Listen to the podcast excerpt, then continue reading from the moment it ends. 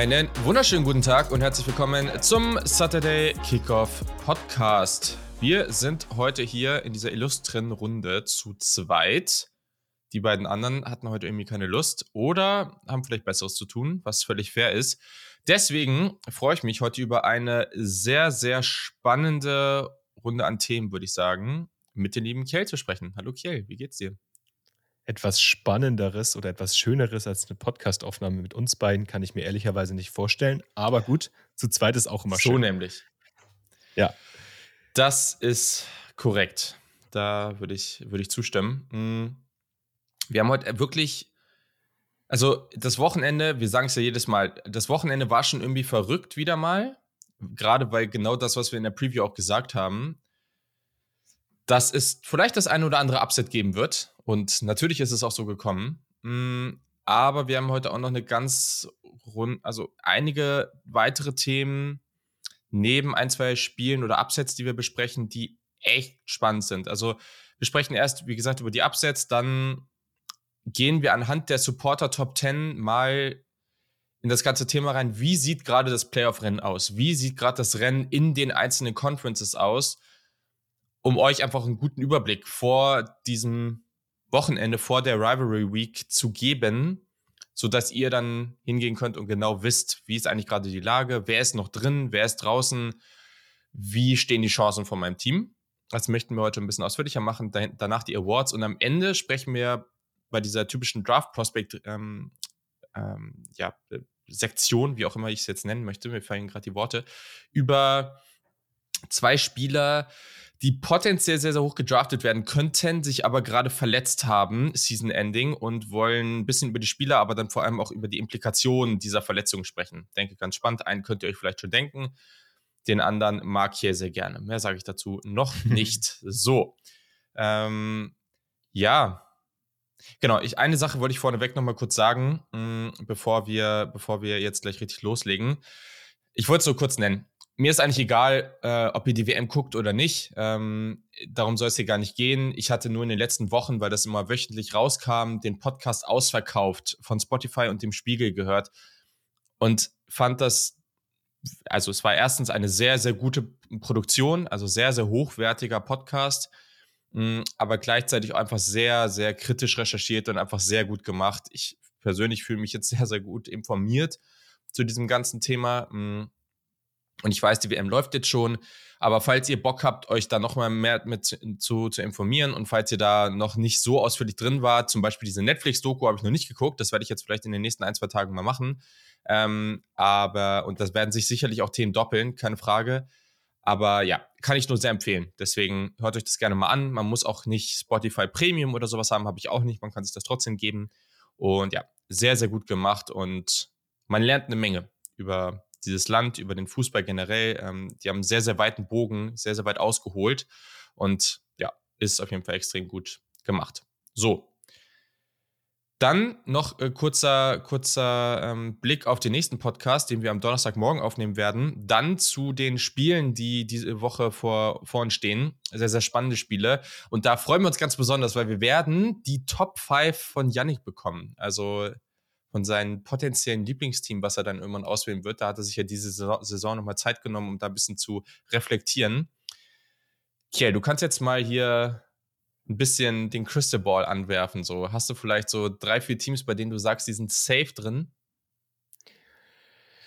Also, ähm, also safe auf jeden Fall zwei SEC-Teams, äh, würde ich behaupten, äh, mit mit ähm, Ole Miss und mit Tennessee. Ich glaube, da können wir uns relativ sicher sein, dass die dabei sind. Also es würde mich schon arg wundern, wenn eins der beiden Teams nicht dabei ist.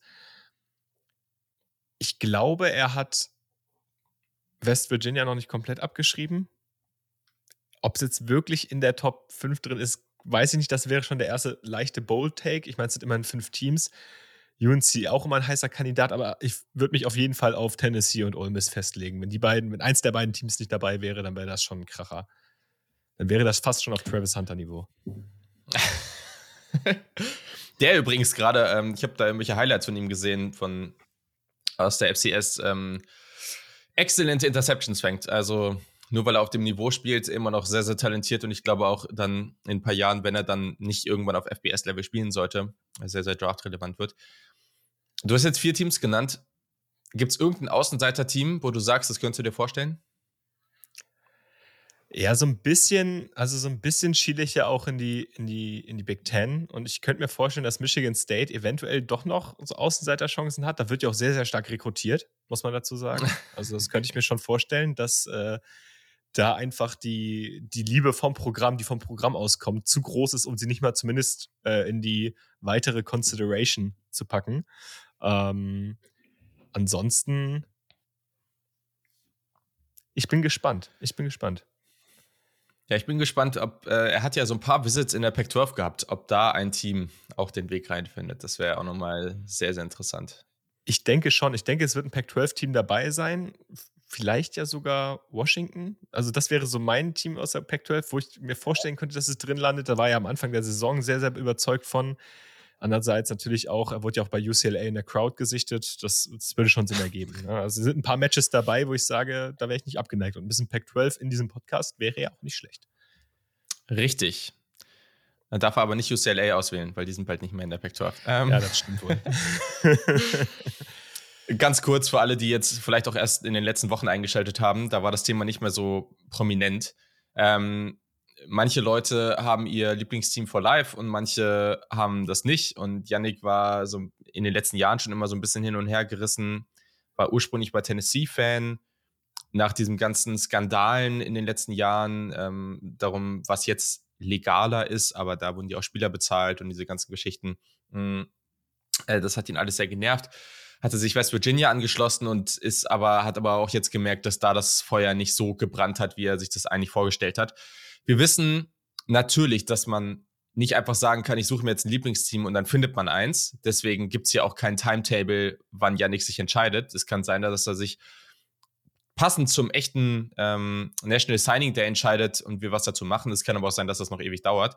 Ähm, aber ja, er wird nicht wirklich in Wirklichkeit rekrutiert, sondern wir haben uns da einfach nur so einen Spaß draus gemacht und haben dann praktisch das darum aufgezogen. Und er hat hier und da mal so ein, in Anführungszeichen, ein, ein Spiel ausgesucht, diese, dieses Jahr, wo er zum, in Anführungszeichen, Official Visit hin ist ähm, und sich dem Wochenende mit dem Spiel und dem Team ein bisschen mehr auseinandergesetzt hat. Wir werden es sehen, wie das Ganze ausgeht, aber es ist hier eine ganz witzige Geschichte. So, also, jetzt haben wir lang genug geredet über irgendwelche anderen Themen. Lass uns doch mal kurz zum Spieltag kommen. Wir werden jetzt nicht über die ganzen großen Teams hier sprechen, weil die behandeln wir ja gleich noch, wenn wir über das Playoff und, und diese ganzen Konstellationen sprechen. Zwei Absätze, die es gab, mit denen wir, glaube ich, so gar nicht gerechnet haben. Vor allem, weil auch die beiden Favoriten mit über 20 Punkten Favorit waren. Und deswegen, ja, lohnt sich das jetzt hier, glaube ich, schon, da mal ein bisschen drauf zu gucken. Ähm, Tennessee hat ein sensationelles Jahr gehabt und wir haben das wirklich hier ausführlich besprochen. Die Volunteers haben, sorry, gegen Alabama gewonnen. Sie haben danach vernichtend gegen Georgia verloren. Dass sie jetzt allerdings auch vernichtend, und das muss man wirklich so ausdrücken, gegen freaking South Carolina verloren haben, ist halt auch irgendwie verrückt. Vor allem, du kannst mir das ja mal erklären. Also, South Carolina hatte 606 Offensive Yards, Tennessee hatte 507. Er, ich meine, Tennis, die Tennessee Defense ist nicht gut. Es ist trotzdem krass, dass sie weniger Offensive Yards hatten. Sie haben aber halb so viele Punkte geführt und ähnlich viele Yards. Also, wie haben sie das hinbekommen, dieses Spiel so zu verlieren? Ich weiß es nicht, um ehrlich zu sein. Es ist, es ist mir ein Rätsel. ähm, ich meine, man könnte jetzt irgendwelche Erklärungsansätze aus Richtige Haaren Antwort. ziehen. Ja, es ist wirklich so. Man könnte irgendwelche Erklärungsansätze aus den Haaren ziehen, aber dass South Carolina bei jedem Drive, abgesehen von einem einzigen, einen Touchdown gescored hat, also bei jedem realen Drive, das andere waren End of Half bzw. End of Game Drives, äh, einen Touchdown gescored hat, das hätte ja niemand sehen können. Dass Spencer Rattler plötzlich wieder mhm. aussieht wie der Number One Pick, den wir vor über einem Jahr in ihm gesehen haben, damit konnte auch niemand recht, äh, rechnen.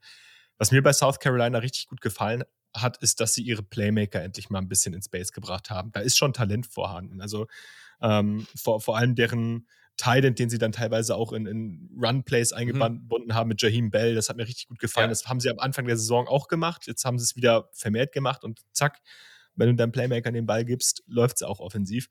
Ähm, gleichzeitig Tennessee ich meine, offensiv sind 38 Punkte halt immer noch nicht schlecht so, ne? Das, ist, das darf man nicht vergessen, aber dass die defensiv so desaströs mhm. aussahen, mhm. nachdem sie in den letzten Wochen nie gut aussahen, aber jetzt auch immer noch hinterherkamen mit dem eigenen Scoring, ist natürlich krass, vor allem gegen South Carolina. Und ganz ehrlich, also Props an South Carolina und Props an Shane Beamer, das ist einfach echt spannend, dass sie dieses, diese Saison dann doch so stark spielen, nachdem sie auch ähm, einige, einige gute Spiele schon hatten. Absolut. Das kann man, glaube ich, ganz gut so sagen. Ich gucke jetzt gerade mal. Sie hatten bisher, also wenn wir die ganzen Siege nehmen, weil gegen Georgia haben sie weniger erzielt. Wenn wir die Siege nehmen, dann haben sie genau ein Spiel unter 38 Punkte erzielt. Ja. Und eins haben sie 38 Punkte erzielt. Also, sie haben die anderen äh, Siege waren mit 59, 63, 40, 52, 65, 44 und 66 Punkten. Also, es ist schon heftig. Hm. Aber ja, also gehe ich voll mit. Zwei Sachen, die man vielleicht nennen kann. Tennessee hatte nur eine 58% Completion Percentage, was echt nicht geil ist. Also South Carolina im Vergleich zum Beispiel 81,6, das ist echt gut. Und sie und Tennessee war auch eine 5 von 12 bei Third Down, da war South Carolina auch deutlich besser unterwegs. Ähm, und du hast ihn angesprochen. Vielleicht reden wir da auch noch mal kurz eine Minute drüber. Ähm, Spencer Rattler ist immer so ein Name. Ja, also der ist zu South Carolina gewechselt wir haben gesagt, wir gucken uns das mal an. Dann war auch relativ schnell klar am Anfang der Saison erstmal, dass dieses Umfeld eigentlich nicht ideal für ihn ist. Einfach weil die Offensive Line echt trash war und es war nicht so gut. Mittlerweile steht South Carolina bei 7 und 4. Mm, und sie haben gar nicht so ein schlechtes Jahr gehabt. Ne? Also, die haben das echt solide gemacht. Die haben gegen Teams wie Kentucky, Texas AM, Vanderbilt, Powerhouse und äh, Tennessee, ja. Und jetzt Tennessee gewonnen. Ähm, Shane Beamer macht das da echt gut. Hm, und Spencer Rattler hatte jetzt halt auch hier eine Partie, ich meine 30 von 37, 438 Yards, sechs Touchdowns. Das ist halt schon echt, echt gut. Ähm, und gerade wenn, immer wenn wir auf Twitter irgendwie was erwähnen zu Quarterbacks für die kommende NFL Draft, gibt es häufiger mal Nachfragen von Leuten, die sich vielleicht nicht so super intensiv mit College Football beschäftigen, hier und da mal reingucken, ein paar Namen hören die letztes Jahr, wie du es angesprochen hast, gehört haben, ah, Spencer Rattler ist the next big thing. Und mittlerweile ist das nicht mehr und fragen dann immer, ja, wie sieht es mit dem eigentlich aus? Und ich finde die Frage gerade nicht so einfach zu beantworten. Natürlich reden wir hier gerade nicht über eine Debatte um die erste Runde. Also ich glaube, das wäre jetzt gerade irgendwie, also habe ich auch noch nirgendwo gelesen oder so. Aber Nein. Was, was erwartest du da gerade? Glaubst du, der hat dieses Jahr eine Chance, irgendwie an Tag 2 oder Tag 3 gedraftet zu werden? Ist der eigentlich mehr so undrafted? Wo, wo ist der gerade unterwegs? Also ganz ehrlich, an seiner Stelle würde ich sogar eventuell, also er müsste ja eigentlich durch das Covid-Jahr eine Super Senior Season haben. Ich kenne mich da jetzt nicht so mega gut aus, aber er müsste eigentlich noch das ein weiteres Jahr Eligibility haben. Ähm, Kann ich mir mal kurz angucken, aber ich meine, also du müsstest eigentlich recht haben. Ja, ja. Also er ist 2019 in der Klasse, ist jetzt quasi ein Senior und dann müsste er eigentlich das extra Eligibility haben. Und er ist jetzt aktuell, so wie ich das sehe, 22 Jahre alt. Ähm, ja. Im September geworden. Das heißt, er ist sogar für einen Senior noch relativ jung. Ja, zehn Warum Jahre also jünger als Hendon Hooker, ne? Ja. ja, ja, eben. Also er ist schon, er ist, er ist noch relativ jung. Also er könnte sich theoretisch dieses weitere mhm. Jahr am College eigentlich auch leisten. Definitiv. So, und wenn er jetzt noch ein weiteres Jahr am College bleibt und eventuell ein paar mehr Spiele hat, wie diese, die Tools sind ja immer da gewesen, das sagen wir auch immer. Wir gucken dem zu, wie er den Ball wirft und es ist ähnlich, nicht gleich, aber ähnlich wie bei Will Levis. Wir sagen, ey, der wirft den Ball so schön, der hat so einen schönen Deep Ball, der hat so gute Tools. Der ist einfach in seinem Spiel einfach noch nicht reif genug. Man hat da jetzt dieses Jahr ein paar Ansätze gesehen. Es gab auch ein paar Spiele, da sahen nicht gut aus, muss man ganz klar dazu sagen. Also das war jetzt schon ein krasser ja. Outlier nach oben hin. Aber warum nicht noch das weitere Jahr nehmen? Ich glaube, South Carolina würde dazu nicht Nein sagen und ich glaube, ihm selber würde es auch gut tun, weil er scheint sich im Programm relativ wohl zu fühlen und bei South Carolina geht es gerade bergauf. Warum also nicht noch ein Jahr bleiben? Für den kommenden Draft bin ich ganz echt, da sind mir noch ein paar zu viele Quarterbacks in der Diskussion, die alle in meinen Augen über ihn gehören.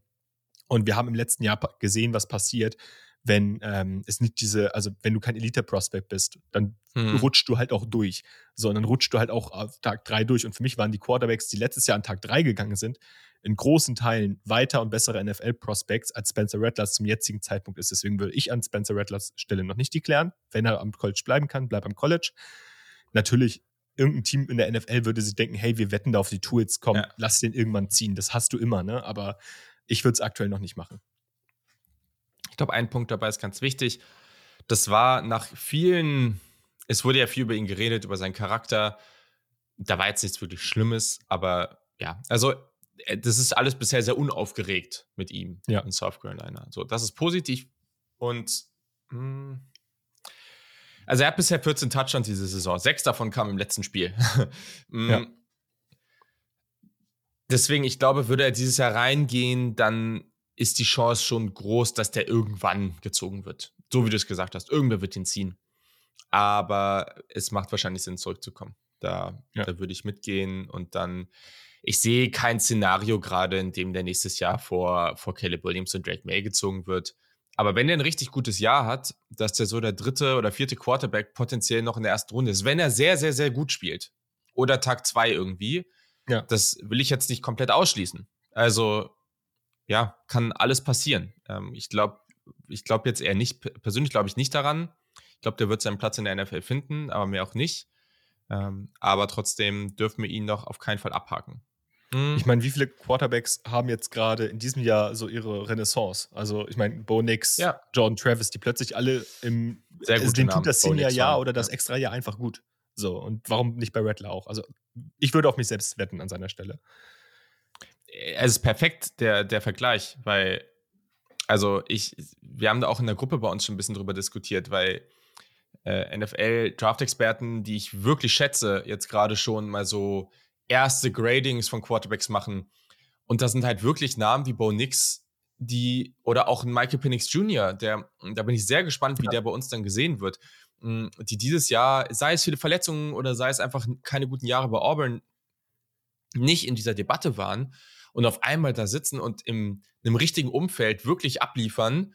Und jetzt sind sie in der Runde 1 Diskussion. Also von dem, was man gerade sieht, sind sie zumindest in der weiteren Diskussion. Da wird es Leute geben, die sagen, nein, das sehe ich nicht. Es wird andere geben, die sagen, das sind Top 10 Picks für mich. Letztes Jahr hatten wir da so riesige Unterschiede in den, in den Spielern.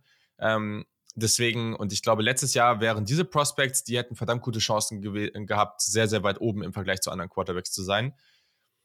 Deswegen, ja, sehr guter Vergleich. Und da können wir auch gleich zum nächsten kommen, der nicht Draft Eligible für dieses Jahr ist. Hm.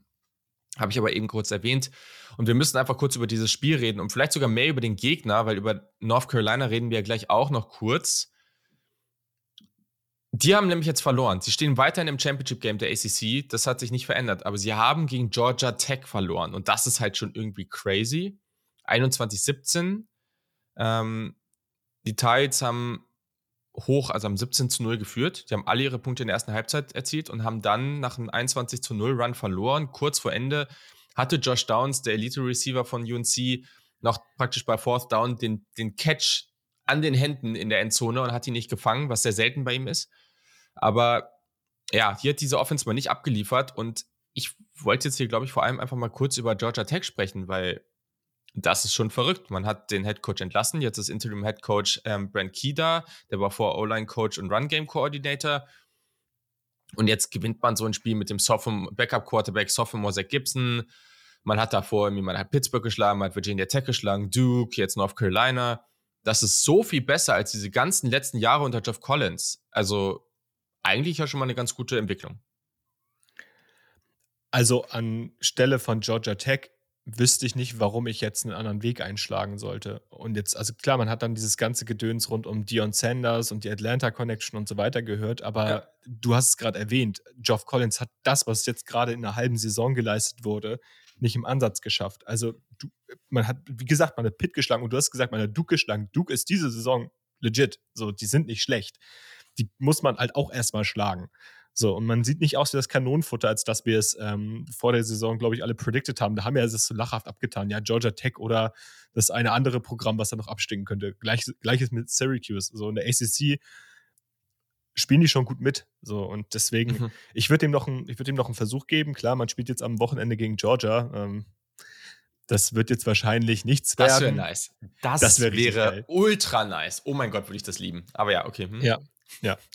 Also ich würde ich würd Georgia Tech, also ich würde an Georgia Techs Stelle oder an Stelle der Booster des Athletic Departments etc. den Headcoach erstmal drin behalten. Ähm, weil, wie gesagt, er hat dem Programm jetzt schon deutlich mehr gegeben als Geoff Collins in den letzten Jahren. Und ähm, ja, spielerisch, um nochmal kurz auf das Spiel auch zurückzukommen, du hast es gesagt, ja. also Georgia Tech hat halt einfach wenig Fehler gemacht. Also sie hat fehlervermeidenden ja. Football gespielt und davon profitiert, dass deren Defense Drake May bei ein bisschen mehr nur als 50% Completion, Completion Percentage gehalten hat. Und klar, am Ende sagen jetzt manche Leute, dass Josh Downs äh, Drake May die Heisman-Kampagne da versaut hat mit, seiner gedroppten, mit seinem gedroppten Touchdown da in der Endzone das war, würde ich behaupten, schon Drake Mays schwächstes Spiel in diesem Jahr. Also da waren auch ein paar Bälle dabei, mhm. die waren einfach off. Da waren einfach äh, ein paar Situationen, wo er mit dem Druck nicht klargekommen ist. Andererseits, so eine Spiele hast du mal. So, deswegen würde ich da jetzt auch nicht drauf überreagieren. Aber Georgia Tech, wie gesagt, die spielen soliden Football, die können mithalten und das. Ich wüsste auch gar nicht, wen ich da hervorheben soll. Also, die können mit verschiedenen Spielern laufen, können mit, also mhm. können solide passen, nothing splashy so, ne? Aber ja, gut gecoacht.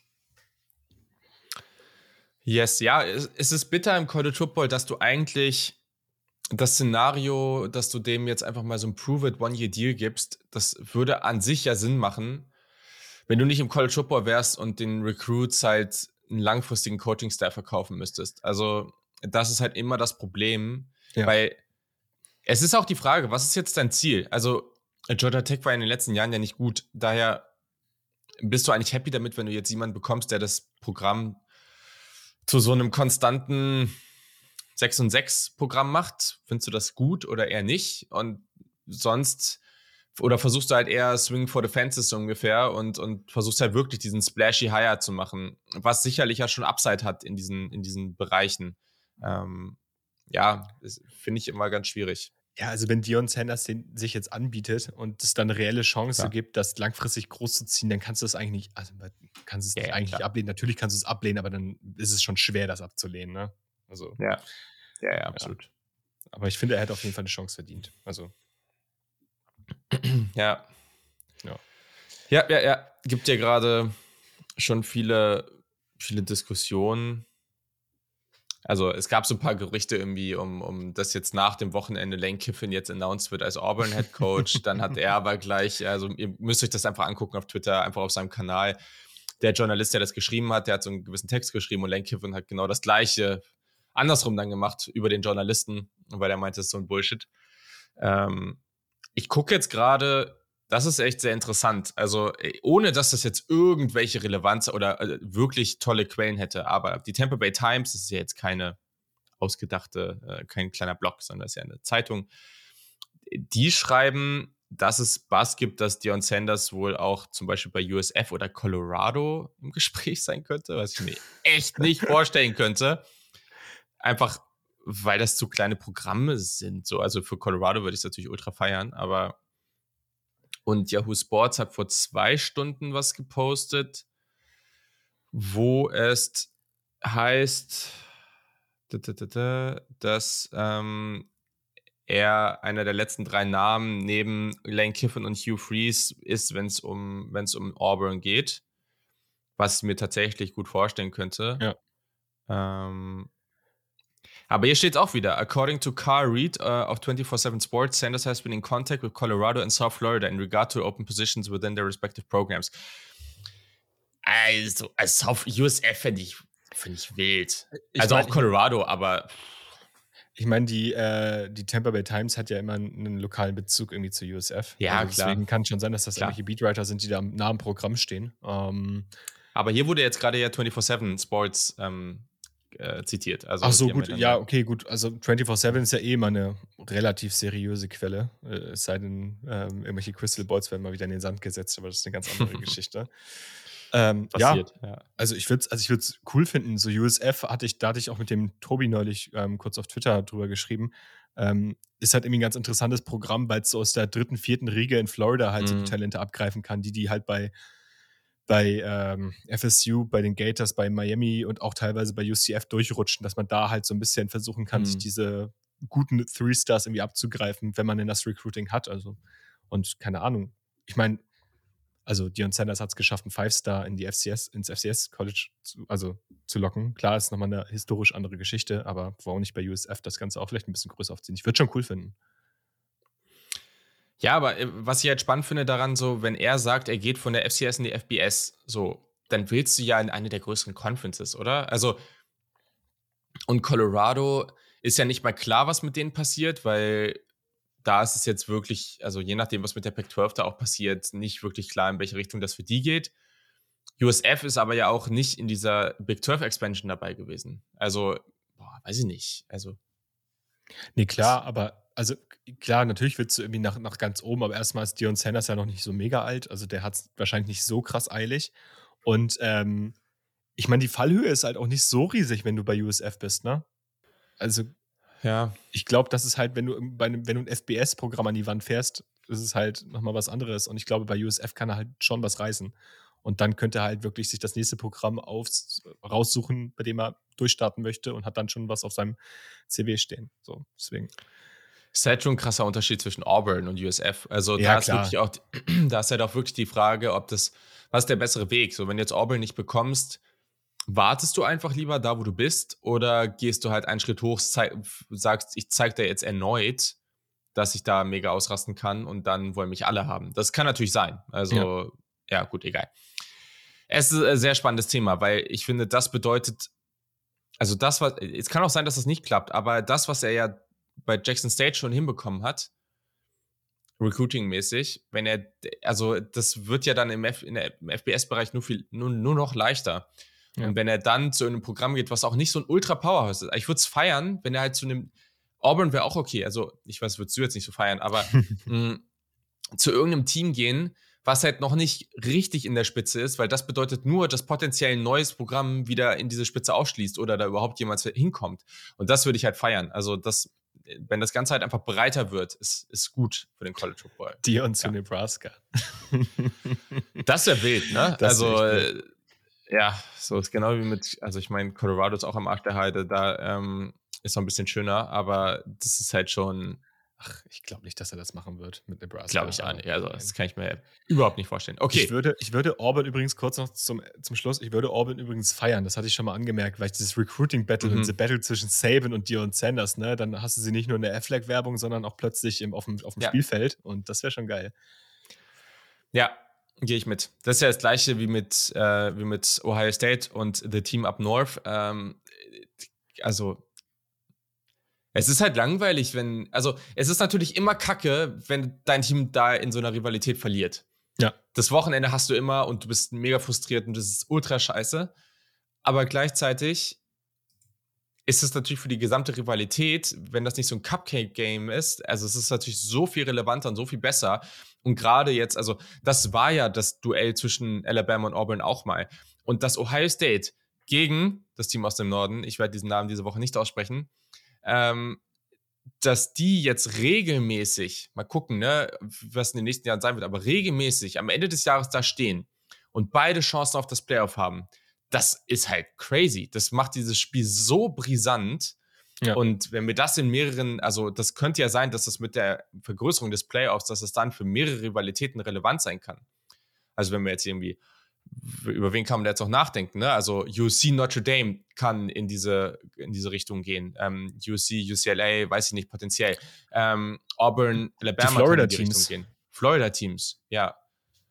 Also äh, da gibt es schon so ein paar Rivalitäten, die genau dann Ende des Jahres regelmäßig echt in diesem Kampf ums Playoff ähm, da relevant sein können. Finde ich super ja. spannend. Okay. Ja. Sehr gut. Okay, jetzt kommen wir zur Supporter Top 10 und genau diesen ganzen Debatten. Mhm. Vielen Dank erstmal wieder, dass ihr euch beteiligt habt. Sehr, sehr nice. Die Top 10. Kiel, hau doch mal raus. Wie, wie sieht die diese Woche aus und wo würdest du den Cut machen für Teams, die noch relevant sind ähm, fürs College Football Playoff? Sekunde, ich hole sie raus. Da sind wir. Also, auf 10 haben wir Oregon. Die sind jetzt aus einem knappen Sieg gegen Utah, haben aber schon zwei Niederlagen und sind ein Pac-12-Team für mich keine Chancen mehr. Können aber ins Championship Game kommen. Können aber ins Championship Game kommen. Das sollte man dazu anmerken. Ähm, auf neun haben wir Tennessee. Die können weder ins Championship Game kommen in der SEC und haben jetzt halt einen dicken Loss gegen South Carolina äh, drin stehen. Da bringt auch der Win gegen Alabama leider nicht so viel, denke ich mal. Ähm, mhm. Würde mich schon wundern, wenn die noch irgendwie reinrutschen. Gehe ich nicht von aus können sie, können sie glaube ich, auch gar nicht mehr. Ich glaube, dafür blockiert LSU oder Georgia beide einen Spot. Mhm. Das wäre schon wild. Dann Alabama, auch da denke ich, kann man, das kann man abhaken. Die werden das Championship Game ebenfalls nicht spielen, haben auch schon zwei Losses. Auf sieben dann Clemson und da haben wir das erste Team mit nur einer Niederlage und Clemson wäre für mich das erste Team, wenn die Umstände gut sind, das in meinen Augen reinrutschen könnte. Wie siehst du das? Ja.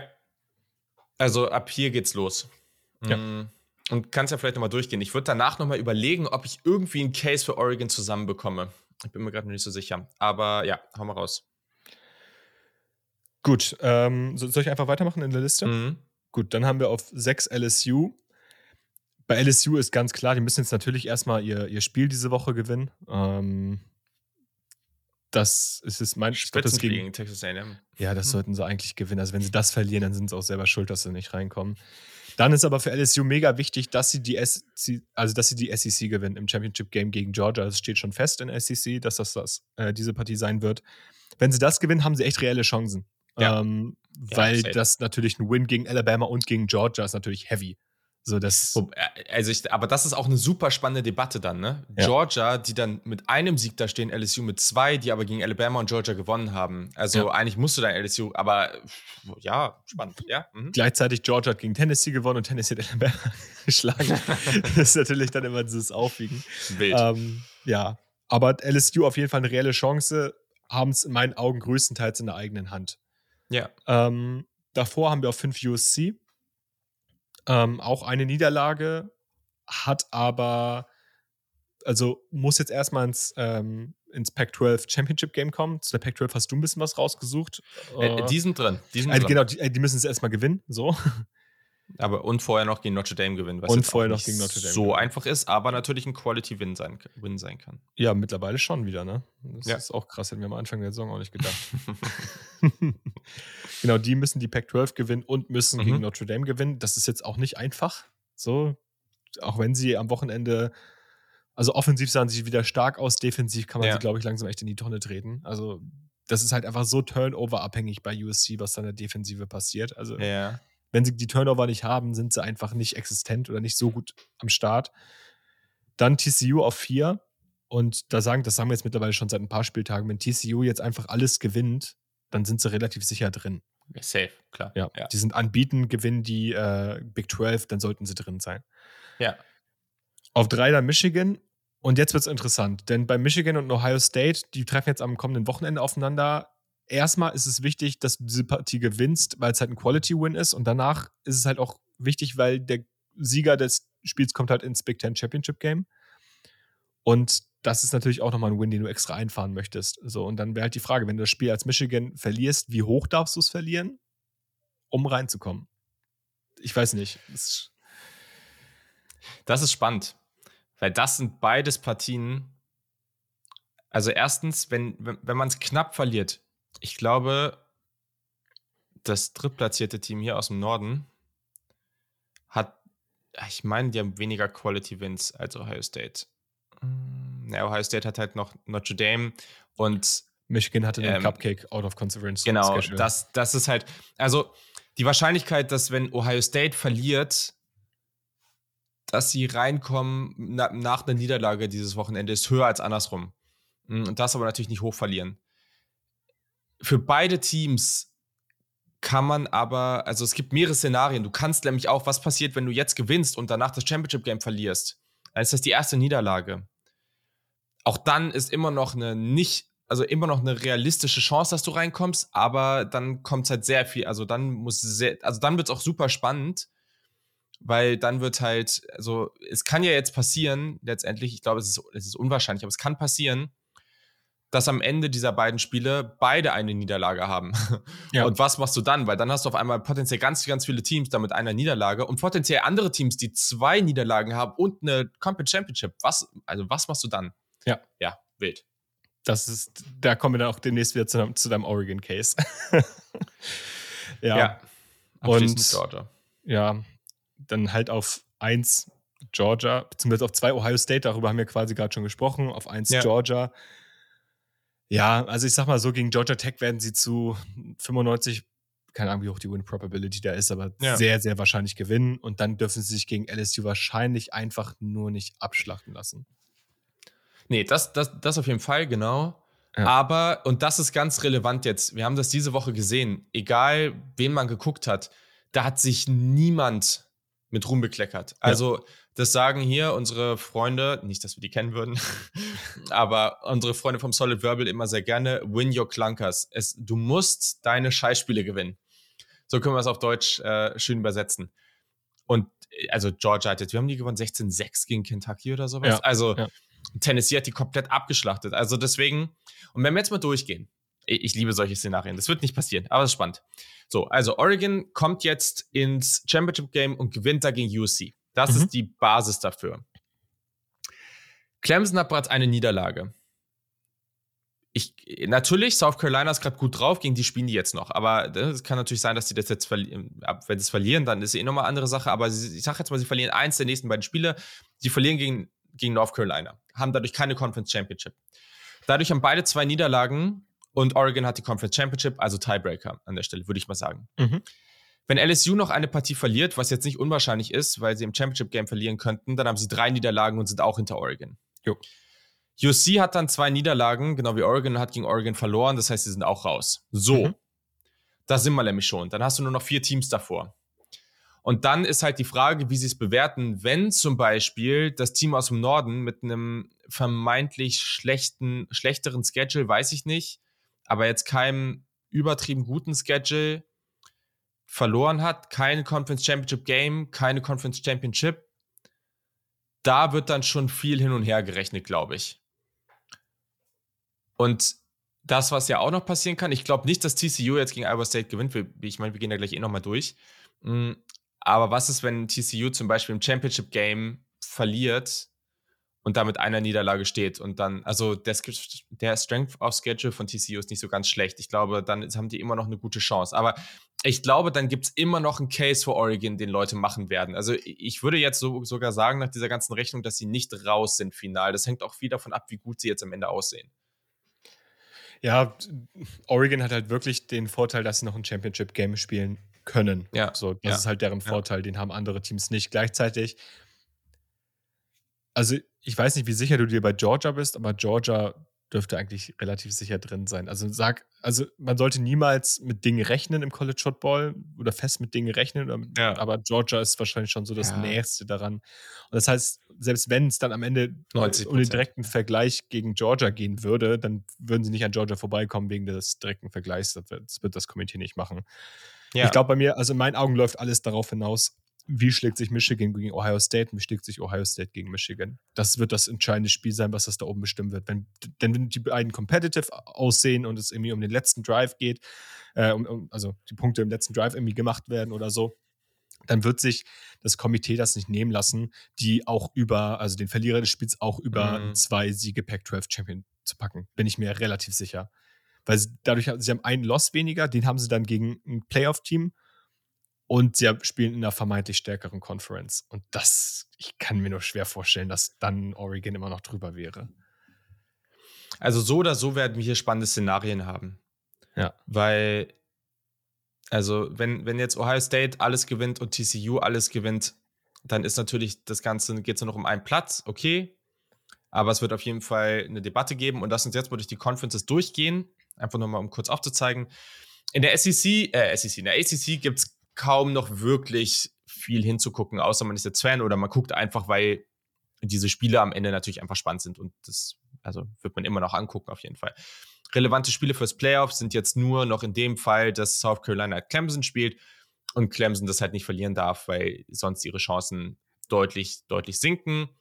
Letztendlich haben wir dieses Championship Game schon stehen. Ähm, die Atlantic stellt Clemson, die Coast stellt North Carolina. Da ist bitter, weil die hätten tatsächlich noch eine relativ realistische Chance gehabt, wenn sie dann nicht gegen Georgia Tech verloren hätten. Was aber auch wieder spannend ist, was passiert mit UNC, ist, das Szenario ist fast unmöglich, aber also, was ist, wenn jetzt, ich sag mal, TCU zweimal verliert und, und irgendwie okay. alles richtig zu Shit Stop geht, it. ne? und UNC mit zwei Niederlagen dann da irgendwie Clemson schlägt, so. Also, also UNC weiß ich nicht. Also, wenn du Mac Brown bist, dann musst du da schon appellieren, dass die jetzt nochmal zwei richtige Monsterspiele raushauen müssen, einfach um die unrealistischste 0,1% Chance ever, aber äh, ja, okay. Ja. Als Coach musst du so denken, würde ich sagen. Mm, so. Oder hast du dazu noch was? Also, nee, also, dazu, also das halte ich für so unwahrscheinlich. Ähm, also klar, natürlich, die Chance steht irgendwo bei 0, irgendwas Prozent, dass das noch irgendwie klappt. Ja. Ich meine, es gibt auch einen Case dafür, dass Alabama noch irgendwie reinkommt. So, das ja. würde auch noch hinhauen, aber da müsste so viel komischer Stuff einfach passieren. Ja. Das, ja. ja. Yes, yes, yes. So, okay. Also Big 12. Hier haben wir eine folgende Situation. Ähm, es gibt noch drei Teams, die im Rennen sind. Ähm, TCU steht bereits im Big 12-Finale. So, für die ist das Spiel gegen Iowa State äh, zu Hause aber natürlich immer noch relevant, weil das solltest du nicht verlieren. Ähm, Iowa State steht gerade auf dem letzten Platz der Conference. Ähm, deswegen ist das natürlich alles andere als, als cool, äh, weil ja, also willst du jetzt eigentlich nicht. Äh, das wäre eine ziemlich bittere Niederlage hier an der Stelle. Mhm. Würde aber natürlich einiges durcheinander bringen, weil sie stehen ja trotzdem im Championship Game, also wenn sie jetzt hier verlieren würden, da drin stehen, da gewinnt zum Beispiel, das wäre auch wieder ja. nicht unspannend. So, ähm, Kansas State gerade auf zwei. Auch interessant, weil das haben wir hier einige auch gepickt ähm, zum Start der Saison. Die spielen jetzt zu Hause gegen Kansas, die ja auch ein solides Jahr haben mm, und müssen jetzt sie gewinnen. Ähm, wenn sie gewinnen, dann sind sie drin. Okay. Texas ist auch noch drin. Die spielen zu Hause gegen Baylor. Keine einfache Partie. Baylor sah jetzt in den letzten Wochen auch nicht schlecht aus. Ähm, wenn Texas gewinnt und Kansas State verliert, dann hat Texas den Tiebreaker, ähm, weil Kansas State hat gegen Texas verloren. So. TCU ist aber die einzige Hoffnung dieser Conference auf ein College Football Playoff. So, das ist die Situation. Was sind deine Gedanken dazu?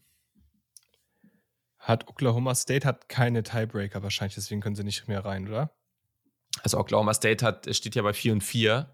Ah, ich, ähm, ich war gerade beim Dings, ich habe nicht, hab nicht auf dem Conference Schedule geguckt. Genau, meint, und Kansas State hat 6 und 2, deswegen die Chance besteht nicht mehr. Yes, mhm. gut, gut, never mind.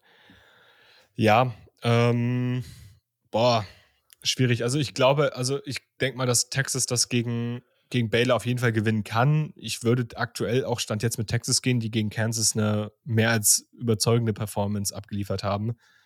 Das Problem ist, ich glaube nicht, dass Kansas State gegen Kansas verlieren wird. So, ich bin da schon, ich bin schon relativ überzeugt von Kansas State, deswegen denke ich mal, dass wir ein Championship Game am Ende zwischen äh, TCU und Kansas State haben werden. Okay, ja. Äh, ja, also hier ist schon noch einiges möglich, aber ja, es, es ist schon, es ist schon irgendwie spannend. Es kann natürlich passieren, ne? Also natürlich kann mm. Kansas auch plötzlich wieder Kansas-Dinge machen. So, dann. Ja, ja. Ich meine, stehen diese Saison bei 6 und 5, ähm, haben ein gutes Jahr gespielt. Ja. Hm, weiß ich nicht. Also, es ist die Frage, was man sich jetzt hier wünscht. Ich glaube, viele Leute werden jetzt hier einfach sagen, sie wollen, dass TCU als diese überraschende Geschichte diese, diese Saison jetzt einfach alles gewinnt damit wir sie am Ende im Playoff sehen. Es wird andere geben, die jetzt sagen, die sollen mal verlieren, ähm, einfach damit wir hier jetzt wieder viel Madness haben. Da ist auch wieder die Frage, ob wir Madness haben wollen am Ende, weil das sind dann wieder am Ende viele unzufrieden, weil sich das Komitee irgendwie komisch entscheidet. Weiß ich nicht. Ich bin grundsätzlich schon immer für Chaos, aber klar, würde ich TCU auch gönnen. Die Big Ten haben wir eben schon relativ ausführlich auf der East-Seite besprochen. Also aktuell haben wir zwei Teams bei 8 und 0. Das Gewinnerteam kommt rein. Andere Teams haben auf der Ostseite keine Chance mehr. Beide Teams haben so oder so gute Chancen, ins, ins Playoff zu kommen. In beiden Szenarien. Was eher nicht passieren sollte für beide Teams, ist, sich wirklich abschießen zu lassen. Hm, also das, was in den letzten Jahren, egal in welche Richtung passiert ist, sollte hier nicht vorkommen, sonst hat man wahrscheinlich eher keine Chance mehr. Jetzt gucken wir aber mal auf die andere Seite, weil das ist natürlich verrückt. Erstens, wie crazy ist das eigentlich, dass Iowa gerade auf 1 steht nach dieser Saison? Das ist ja. eigentlich schon ein Verbrechen. Ja. Mhm. Das, das, kotzt mich auch ein bisschen an. Bin ich ehrlich. Hm, also, wir haben hier eigentlich die, die relevanten Partien: Nebraska at Iowa, weil Iowa gewinnt und ist im Championship Game. So einfach ist das. Dann haben wir die andere Partie, die re relevant ist, und zwar ist das Purdue at Indiana. Purdue steht gerade auf zwei. Wenn Purdue gegen, die haben den, gegen Illinois und Minnesota den Tiebreaker, die gerade, also Purdue hat 5 und 3 die Bilanz, Illinois und Minnesota stehen bei 4 und 4. Und ähm, genau, Purdue muss schlussendlich einfach gewinnen und Iowa muss verlieren. Ich habe jetzt auf manchen Seiten gesehen, dass Illinois noch eine Chance haben soll. Ich verstehe aber nicht so ganz, warum. Weil, wenn ich es jetzt richtig gesehen habe, und ich kann jetzt noch mal kurz gucken, hat Illinois relevante Spiele gegen diese Teams verloren. Illinois hat auf jeden Fall gegen Iowa gewonnen. Illinois hat gegen Iowa gewonnen. Genau, gegen Iowa haben sie den Tiebreaker und ja, sind dann, ja gut, gegen Purdue haben sie verloren. Mhm. Genau, deswegen verstehe ich das nicht so richtig, weil Purdue steht bei 5 und 3. Also äh, nach dieser Partie, wenn jetzt Iowa verlieren würde, dann hätten und die anderen beiden gewinnen. Nee, äh, Iowa und Purdue verlieren und Illinois gewinnt. Dann haben die alle 5 und 4. Ja. Und dann hat Purdue gegen Illinois gewonnen. Ah, haben wir dann die Situation, dass. Ich glaube, wir haben so ein Dreieck. Ah, okay. Ja, okay. Und den ganzen anderen Kram, den schlüsseln wir jetzt hier nicht auf. Genau, okay. Iowa hat den, hat den äh, Tiebreaker gegen Purdue ah. wiederum. Ja, okay. Jetzt macht das Ganze Sinn. Schön, dass wir das hier auch geklärt haben. Mm. Okay, also wenn wir hier komplettes Chaos haben wollen, dann müssen wir genau das hoffen. Purdue muss gegen Indiana verlieren. Ähm, Illinois muss gegen Northwestern gewinnen. Das ist jetzt, ja, Northwestern steht bei 1 und 10, also ähm, das ist schon möglich. Und Iowa muss muss gegen das Powerhouse Nebraska verlieren. Okay. Ich möchte Gut. übrigens noch mal kurz anmerken, ähm, ich habe nichts gegen, ich habe nicht grundsätzlich etwas gegen das Footballprogramm aus Iowa. Ähm, das Problem ist bloß, was ich sehe, ist, wenn Hater. wir dann das Big Ten Championship Game haben, Iowa gegen Ohio State, Iowa gegen Michigan. Ich halte es für deutlich wahrscheinlicher, dass Illinois, Purdue, ähm, dass, dass so eine Teams gegen, gegen äh, die beiden Teams aus der aus anderen äh, aus anderen Division mithalten können. Jetzt vielleicht nicht krass mithalten können, aber von dem, was sie dieses Jahr gezeigt haben, auch in den Spielen gegen diese Teams, also Illinois zum Beispiel gegen Michigan, hat man ja gesehen, dass da auf jeden Fall so ein bisschen Schlagkraft besteht auf der offensiven Seite auch, dass man denen da ein bisschen wehtun kann. Das sehe ich bei Iowa halt aktuell nicht. Und deswegen würde ich mir es einfach nicht wünschen, so rein von, vom Spielverlauf ja. her. Ja. Die Big Ten würde massiv davon profitieren, die Divisions abzuschaffen. Mhm. Ja. Auch wenn das vielleicht heißt, dass halt die East-Teams dann, die jetzigen East-Teams dann immer nochmal gegeneinander spielen, aber es wäre auch nicht immer der Fall. Aber selbst wenn es doppelt ist, also Ohio State gegen the Team Up North zweimal hintereinander, also wäre jetzt auch irgendwie unterhaltsam auf jeden Fall. Ich meine, es gibt, es gibt die Möglichkeit, dreimal in, also es gibt die Möglichkeit, dreimal im Jahr Alabama gegen Georgia zu sehen und die Leute gucken sich es trotzdem immer wieder an. Also ja, so. Eben, genau. Trifft es ganz gut, würde ich sagen. Okidoki. Dann, ja, schöner Übergang, den du hier geschaffen hast. Hm. Wir kommen zur SEC. Da ist es ja seit Wochen schon, was das Championship Game angeht, relativ langweilig. So gut einige Teams jetzt hier dieses Jahr gespielt haben und überrascht haben. Und Miss hat sich ja dann irgendwann vor einigen Wochen schon aus der Debatte rausgenommen, haben jetzt auch noch deutlich gegen Arkansas verloren, was ja auch schon durchaus überraschend war, vor allem wie deutlich das Ganze am Ende war.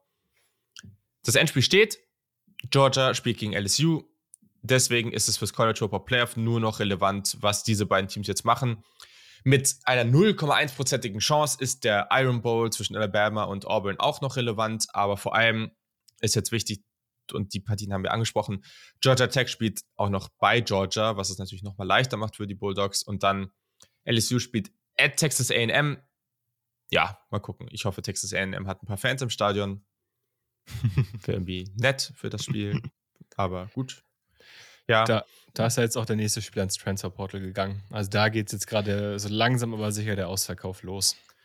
Also die, meiner Meinung nach, müssten die ganz schnell reagieren. Sofort ja. Jimbo rausschmeißen und jemanden ganz schnell reinholen, der da richtig Schmackes reinbekommt. Weil wenn das nicht passiert, dann hast du eine massiv geile Recruiting-Class oder mehrere geile gehabt und die, die, die hauen dir alle ab wie sonst was. Und das wäre also, das wäre natürlich krass. Da kannst du so schnell von da oben, was die Chancen, potenziellen Möglichkeiten der nächsten Jahre angeht, nach ganz unten durchgereicht werden in der SEC. So wie es jetzt auch gerade aussieht, weil sie sind auf dem letzten Platz in der West.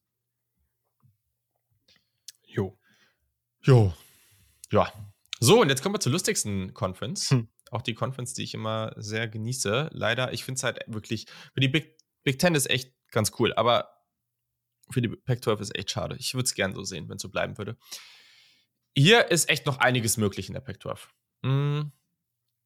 Relevant, also diese ganze Top 4 ist immer noch, es sind überall noch Szenarien. Die Szenarien sind auf 3 und 4 schon wild, da jetzt noch reinzukommen, aber Washington und Utah haben noch Szenarien, mit denen sie reinkommen können. Erstmal, UC ist drin im Championship Game. Das ist schon mal gesetzt. Sie müssen aber, um ihre Playoff-Chancen zu wahren, oder ja, ist danach auch nicht unmöglich, aber um zumindest gute Chancen zu haben, müssten sie jetzt gegen Notre Dame zu Hause aber gewinnen. Okay. Dann spielt Oregon at Oregon State. Kein leichtes Spiel, aber wenn Oregon gewinnt, sind sie drin. Dann ist das ganze Drama hier komplett gegessen. Allerdings auch hier, wenn sie das verlieren, dann geht's los. Washington spielt at Washington State und Utah spielt at Colorado. Beides, also Washington hat das schwierigere Spiel, beides keine schweren Spiele, aber ja, bei Colorado musste eigentlich schon gewinnen dieses Jahr. Colorado steht bei 1 und 10. Hm. Deswegen, ja, bevor Dion kommt, äh, erstmal nicht so wirklich zu respektieren. So, das Szenario für Washington. Ein paar Sachen davon am Ende sind irgendwelche Tiebreaker-Sachen. Die habe ich nicht so richtig verstanden, aber ich habe das von seriö seriösen Quellen so geholt. Wenn ihr der Meinung seid, das ist falsch, schreibt uns. Jetzt hat er der Kick, Twitter, Instagram, überall könnt ihr uns auch folgen. Dann, ja, dann werden wir das dann nochmal korrigieren. Oder dann in der nächsten Folge korrigieren. Für Washington, die gerade auf dem dritten Platz stehen, die Huskies. Washington muss Washington State besiegen. Klar. Oregon State muss Oregon schlagen. Auch klar, weil dann haben sie nicht den zweiten Platz. Dann muss Cal gegen UCLA gewinnen oder beide Sachen, die ich jetzt sage, müssen passieren. UCLA schlägt Cal und Colorado gewinnt gegen Utah. Okay. Ja, das klingt nach einer Aufgabe aus dem Mathe-Abi. genau.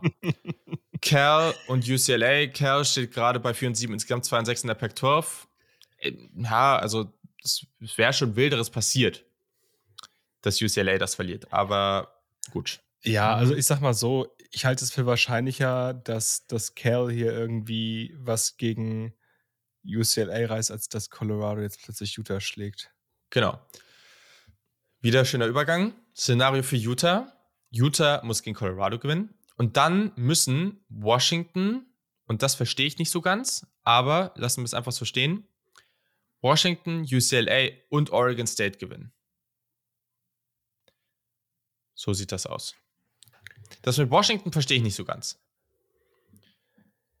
Persönlich. Weil Utah und Washington, ich habe das jetzt einfach so übernommen. Ich, glaube, ich, glaube, ich glaube, dann hätten wir wieder so ein Dreieck mit Oregon zusammen. Oder? Das kann sein, aber Utah hat nicht gegen, warte mal, Washington und Utah haben nicht gegeneinander gespielt. Haben nicht, okay, haben nicht gegen, ah. Gott, nee, okay, gut, gut. Dann weiß, dann bin ich auch mit meinem Latein am Ende. Warte mal, also Utah und Washington haben nicht gegeneinander gespielt. Das heißt, wenn Washington gewinnt und Utah gewinnt, haben beide 7 und 2. Mhm.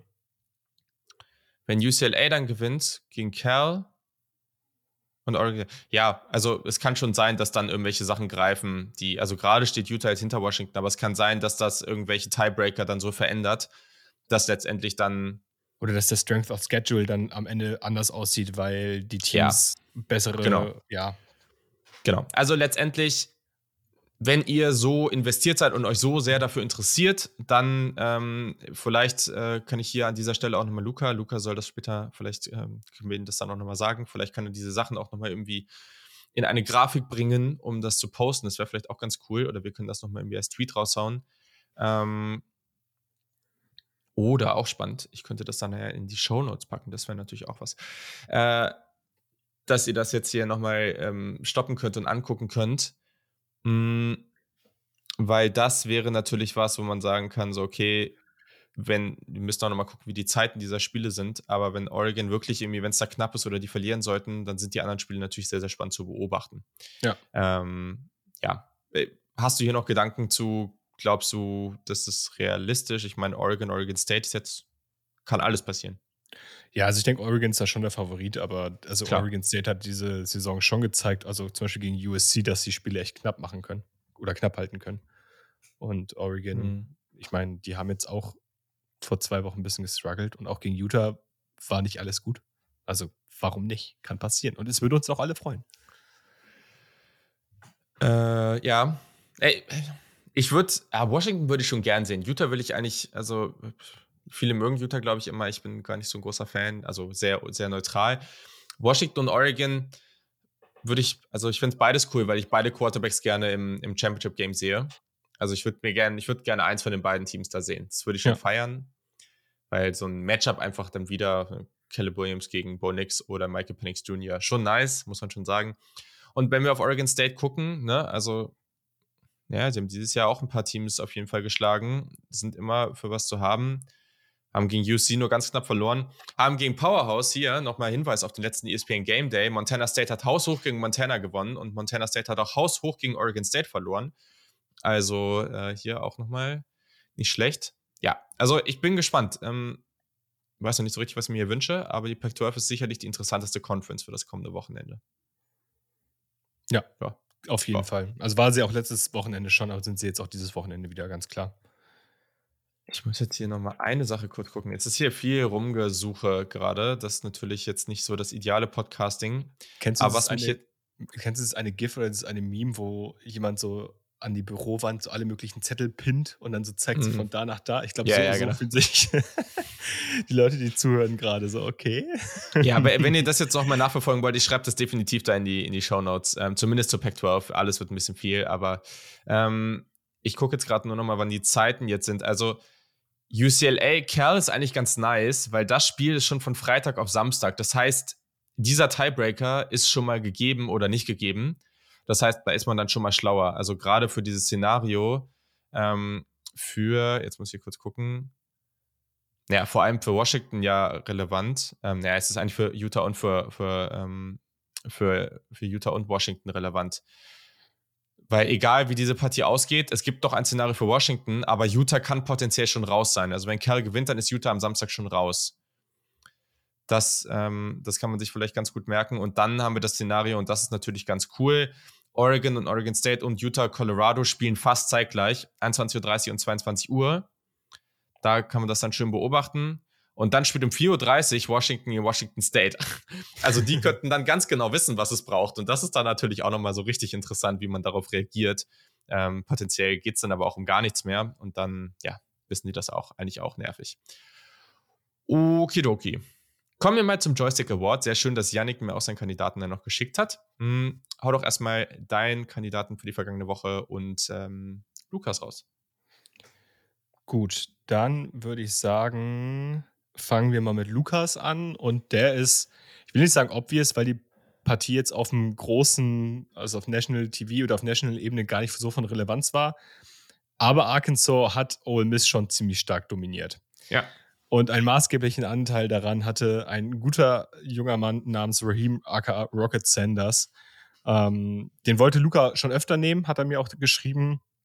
Aber die Leistung jetzt gerade, die war natürlich extra krass und Ole Miss konnte gegen Arkansas weder KJ Jefferson richtig stoppen, noch konnten sie den Lauf über den Boden mit eben Rocket Sanders wirklich stoppen. Ja. Und ähm, ist auf jeden Fall ein Running Back, den ich jetzt schon relativ hoch einordnen würde für die darauffolgende Draftklasse. Also ist halt maßgeblich für Arkansas Production am Boden zuständig, hat immer wieder krasse Performances. Also ja. gegen Alabama hat er mir schon einige Nerven geraubt mit Broken Tackles etc. Das ist echt ein Baller.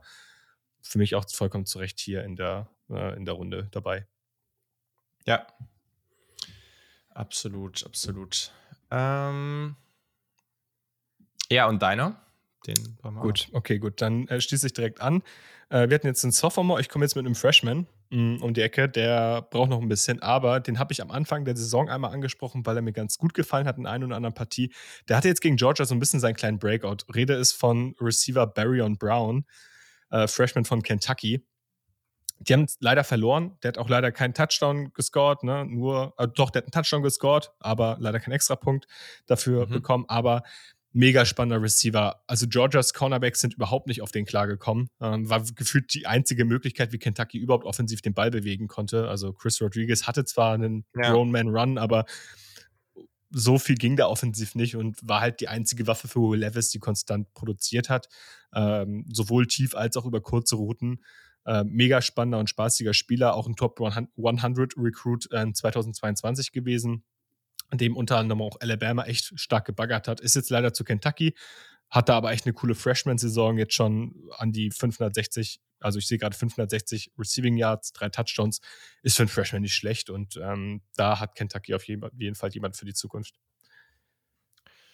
Yes, okay. Ja, dann komme ich zu Yannick. Äh, Yannick hat äh, einen Spieler genommen, der auch Freshman ist, der in den letzten Wochen da ziemlich abgeliefert hat, und zwar Cornerback ähm, von Notre Dame, Benjamin Morrison. Oh ja. Äh, in den letzten Wochen einiges äh, gut gemacht da, sage ich mal. Einige Big Plays gehabt. Das war auf jeden Fall schon äh, durchaus überzeugend gucke jetzt hier gerade mal, dass ich hier die richtigen Statistiken am Gegen Syracuse hatte der, glaube ich, eine richtig, richtig starke Partie. Das weiß ich genau. noch. Da hat er, glaube ich, zwei Picks oder so gehabt.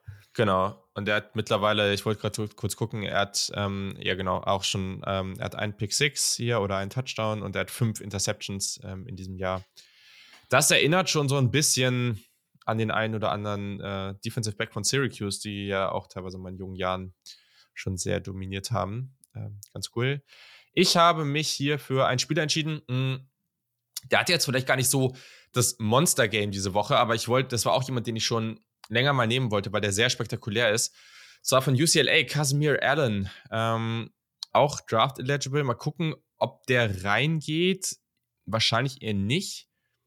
Aber das ist so jemand, der war mal Running Back, mittlerweile Wide Receiver und der ist ultra speedy.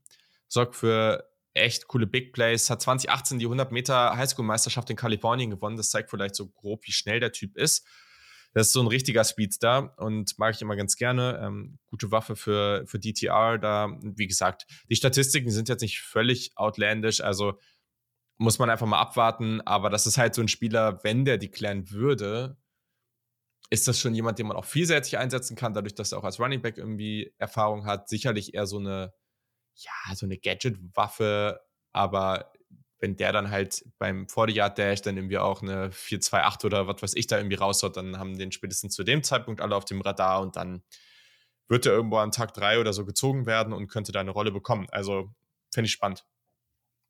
Ja, finde ich cool. Irgendwie UCLA-Receiver äh, nach dem letzten Jahr jetzt auch bei uns im Podcast ja. wieder ein Thema. Wir haben ja auch schon mal über Jake Bobo gesprochen. Tight End Receiver Hybrid nenne ich ihn immer gerne. Ähm, ja, auch Allen ist mir auch aufgefallen neulich. Äh, ehrlicherweise jetzt nicht in die Consideration dafür, aber es ist schon ein ganz interessanter Spieler. Also gerade, ich finde ich find das interessant. Ich habe jetzt gerade nicht mehr ganz im Kopf, wie hieß nochmal der Receiver, der jetzt im vergangenen Jahr zu den Titans dann auch gegangen ist? Ähm, Kyle Phillips. Kyle Phillips, so, da haben wir ihn doch. Äh, dein, dein, kleiner Liebling. Ähm, den, den ich viel zu hoch hatte. ja, komm. Also, ich, jeder greift mal daneben, beziehungsweise der kann sich auch noch entwickeln. Ne? Wollte gerade sagen. Genau, also abgeschrieben wird hier niemand. Nee. Ja, nice. Yes. Okay, dann kommen wir zum Jersey of the Week. Ähm, nicht überraschend, ähm, kann ich aber auch verstehen, weil ich muss sagen, auch diese Woche fand ich es nicht so einfach, aber auch mehr, weil ich jetzt gar nicht so überzeugt von den ganzen Jerseys war.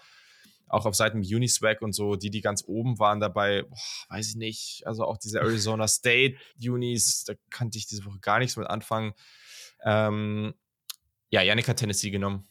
Und also das Orange mit auch in Kombi mit Schwarz, aber auch in Kombi wie diese Woche mit viel Weiß. Das sieht einfach nice aus. Also da kann ich nichts gegen sagen. Und ich habe mich für Tulane entschieden, weil die haben sich, ähm, die haben ihre wunderschönen grün-blauen äh, Farben mit einer, ja, ich sag mal, fast all black Uni verbunden. Und das gefällt mir dann natürlich auch sehr. Ähm, und Tulane eh. Ich glaube, du warst derjenige, der gesagt hat, dass du Tulane nicht so magst, ne? Ähm, aber also ich mag, ich mag Tulane, ne? Also nee, nee, ich mag, ich mag nur deren, deren Farben. Also keine Ahnung, ich, ich mag irgendwie diese Kombination, die sie da teilweise haben, immer nicht ganz so gerne. Also ja. es ist irgendwie, irgendwie beißt sich das in meinen Augen. Also die einzelnen Farben im Vakuum betrachtet sind cool, aber das so im, in der Gesamtheit finde ich da manchmal nicht so geil. Ja, das Deswegen, einfach keine Ahnung. Ja, ich habe einfach keine Ahnung. Es ist einfach, ich bin einfach, bin einfach, äh, einfach kein, kein Modeexperte. Das, ja, wird, dich, das, das, das, wird sich jetzt nämlich auch durchziehen, äh, auch durch mein Jersey of the Week, und ich weiß schon, dass du das nicht leiden kannst.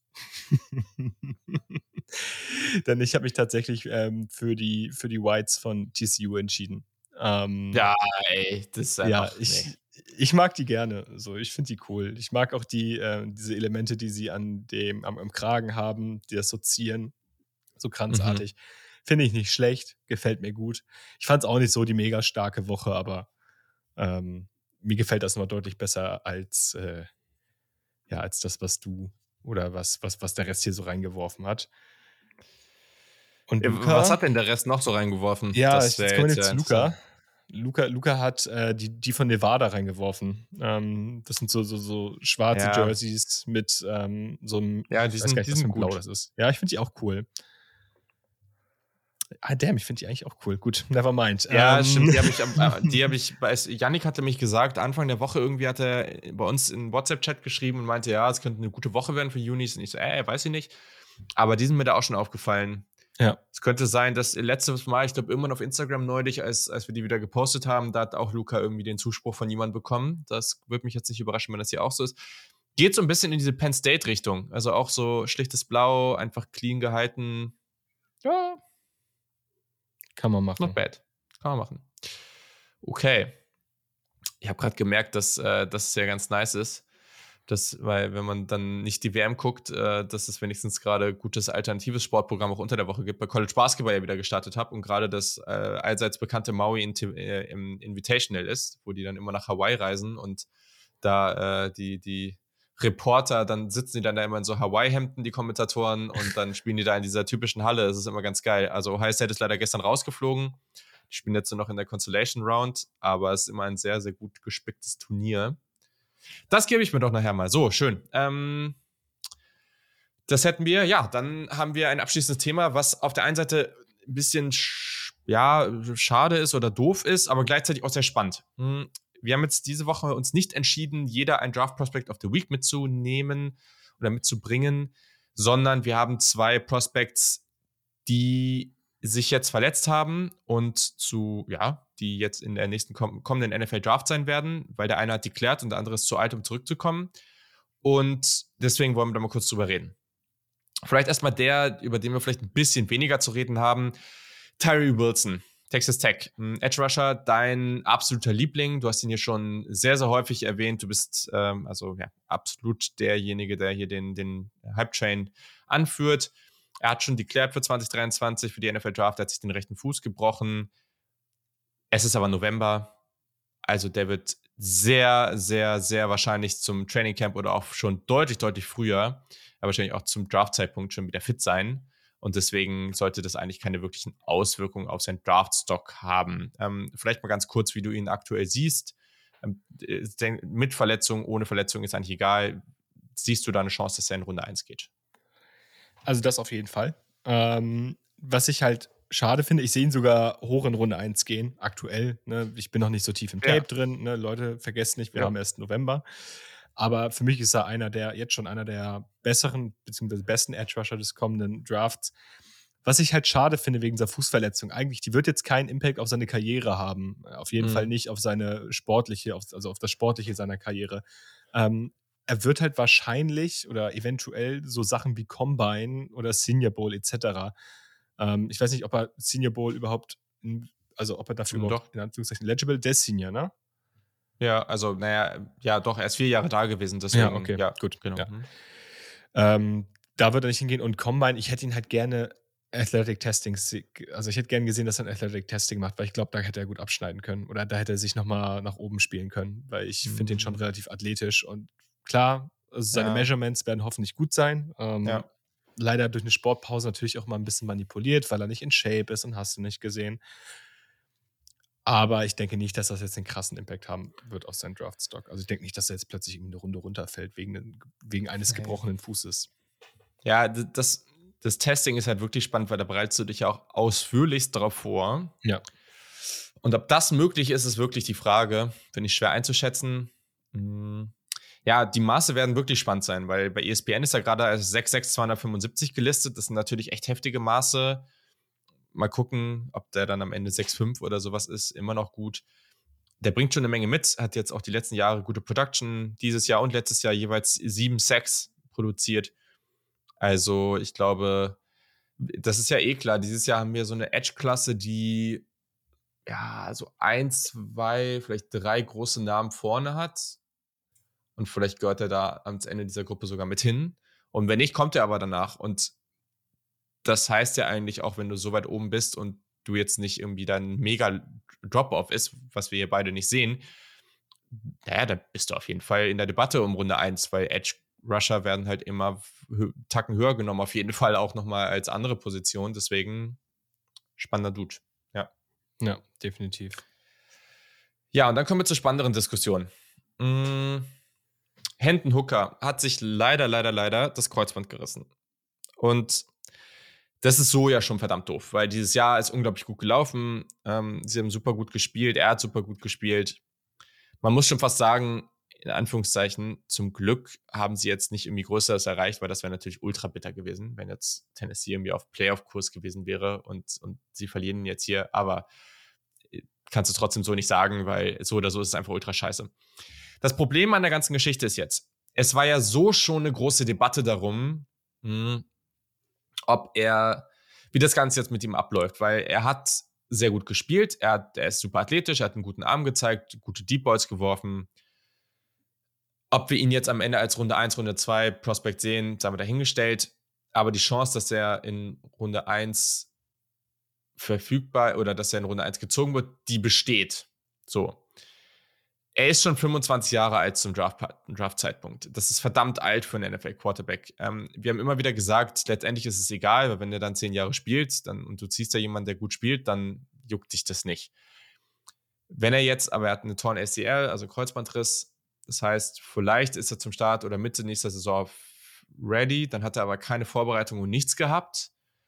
Hm, das heißt, vielleicht wird die, das, die Hälfte der Saison oder so, aber dann hast, hast du immer noch nicht ein ganzes Rookie-Jahr gehabt. Also es kann halt sein, dass er 27 ist, bevor er so richtig ankommt in der NFL. Und das ist halt schon heftig. Und da, es ist ein sehr spannender Case, mit, wo viele Szenarien zusammenkommen um die NFL mal zu testen. Weil auf der einen Seite finde ich schwer, mir vorzustellen, dass sie ihn jetzt in Runde 1 ziehen, aber ich kann mir auch nicht vorstellen, dass sie ihn jetzt in Runde 3 oder so fallen lassen. Das wäre ja, das könnte auch ein krasser Stil werden. Wenn er drei gute Jahre spielt und dich weit in den Playoffs bringt, dann nimmst du das früh. Also, weiß ich nicht. Was, was denkst du? Ich glaube, es hängt wirklich stark davon ab, wie die NFL seine bisherigen Leistungen evaluiert und wie viel sie ihm dazu als Prospect zuschreiben oder ihm als Spieler zuschreiben und wie viel sie dem System Häupel zuschreiben. Und wenn sie in ihm einen System-Quarterback mit guten Tools sehen, mhm. dann könnte ich mir schon vorstellen, dass er ein ganzes, ganzes Stück runterdroppen wird. Aber wenn sie in ihm einen potenziellen Franchise-Quarterback sehen, und ich denke, das kann auch von Team zu Team unterschiedlich sein, dann kann ich mir auch vorstellen, dass der als Projektende in der erst, Ende der ersten Runde gezogen wird. Das Problem ist, das hatte ich von ihm halt auch gedacht vor der Verletzung, wenn es Teams gibt, die da diese Injury Concerns mhm. haben, und das sehen wir immer wieder, dass das für manche Teams, ohne groß nachzuforschen, richtige Red Flags sind. Also klar, die Lions sind ein Team, die sind für den verletzten Jameson Williams hochgetradet. Gleichzeitig ist im Jahr davor Jeremiah Owosu Koramoa gefühlt eine ganze Runde gedroppt, weil er mhm. Injury Concerns hatte. Eine Kobe Dean gab es die ganze Zeit Injury-Diskussion. Plötzlich wird er in Runde 3 gezogen, weil da irgendwelche Verletzungsgerüchte umherstreuen. Problem ist bei der, ja, bei, bei, beim Spieler Hooker, das sind halt keine Gerüchte. Es ist eine real existierende Verletzung bei einem Spieler, der auch noch als zu alt gilt. Deswegen ähm, für mich schwer. Ich kann mir aktuell zum jetzigen Zeitpunkt nicht vorstellen, dass er in der frühen Runde 1 gezogen wird, mittlere Runde 1 sich auch nicht. Ich sehe vielleicht, vielleicht, wenn irgendein Team diese Injury Concerns beiseite legt, dann sehe ich das vielleicht Ende Runde 1 ihn als Quarterback ziehen. Andererseits, die Teams, die da picken, haben, mein, also haben meistens kein Need auf Quarterback. So, deswegen kann ich mir sehr, sehr gut vorstellen, dass Hooker darunter echt mhm. leiden könnte. Nochmal zusätzlich zu der Altersdebatte und am Ende tatsächlich erst in Runde 3 geht. Also, das ist jetzt ein sehr, sehr, sehr, sehr großer Longshot in die Zukunft und nehmt das bitte nicht für bare Münze. Es ist jetzt halt sehr viel Projection ja. und was passiert mit dem Spieler. Ich könnte mir sogar vorstellen, und das wäre richtig bitter, dass er sogar noch tiefer fällt. Also mhm. sogar theoretisch auf Tag 3. Weil das Und ist das, halt auch ein, äh, ja. das könnte krasser Stil sein. Ja, das ist halt, das ist halt so ein Sam Howell-Szenario, nur was Sam Howell halt mhm. nicht verletzt. Und äh, ja. Ja. Ja, ja, schwierig. Also, ich gehe gerade die NFL-Teams durch. In meinen Augen, ich glaube nicht, dass das passiert also wenn die Jaguars jetzt sagen würden, okay, wir wollen jetzt Trevor Lawrence noch die Zeit geben und wir glauben an den, aber wir holen uns jetzt wen, der potenziell dann übernehmen könnte oder ein sehr, sehr guter, erfahrener Backup, äh, erfahren, aber junger, aber eigentlich schon älterer Backup sein kann. Ist aber eigentlich ein wildes Szenario. Eigentlich müsste es ja ein Team sein, was noch ein, was irgendwie in Runde 2, 3 sagt, wir haben jetzt einen Quarterback, mit dem sind wir eigentlich ganz zufrieden. Ähm, der spielt auch noch ein, zwei Jahre und danach kommt halt ein Hooker. Also, das ist ja eigentlich ein ideales Szenario dafür. Aber wer ist das? Also, Minnesota, ähm, Green Bay, wenn die wieder einen Quarterback ziehen, keine Ahnung. Also, ähm, äh, bei Tampa Bay, es hängt ein bisschen davon ab, wo Brady, ob der bleibt, ob der aufhört, ob der woanders hingeht, was dann passiert. Ähm, und sonst sehe ich jetzt hier kein weiteres Team. Die Rams haben eh, glaube ich, keine Picks. Bei ja, denen Ahnung, vielleicht die Giants? Rams vielleicht spät. Aber die brauchen ja eigentlich auch dann wen, der jetzt, also, oder ja, ich weiß nicht, wie der Daniel Jones jetzt gerade so das Standing ist. Ich meine, ich stehe mal 7 und 3. Also, ich glaube, dass also Daniel Jones' Standings, glaube ich, in der Organisation höher als im Konsens. Also ich glaube, es gibt viele Leute, die den ja. Giants immer noch gerne einen Quarterback mocken würden. Ähm, viele Giants-Fans sind aber relativ sold von dem, was Daniel Jones macht. Also auch für mich eher so eine 50-50-Geschichte. Ja. Ja. Ja, also es, es, also es fällt mir gerade irgendwie schwer, einen Landing-Spot für Runde 1 zu finden. Also da. Nee, nee, nee, da, genau. Aber ja, ich habe da jetzt auch bei all den Spots, die ich gerade angesprochen habe, rede ich von Runde 2, 3, 4, irgendwas da, je nachdem, wo die NFL ihn dann so sieht. Mm, und ich muss sagen, das finde ich jetzt mal spannend. Ach krass, wie kann das jetzt eigentlich kommen? Ist das so? Die Rams haben ja richtig viele Picks. In den späten Runden oder in den frühen Runden? Also nicht in Runde 1, aber danach haben die richtig viele. Das, ist das so? Das okay. kann sein. Ja, also die haben jetzt in Runde 2 haben die, ja, okay, spät, okay, never mind. Aber Runde 2 haben sie einen, Runde 3 haben sie einen und dann haben sie 1, 2, 3, 3 Runden, 1, 2, 3, 4, 6 Runden und 2 Siebtrunden-Picks.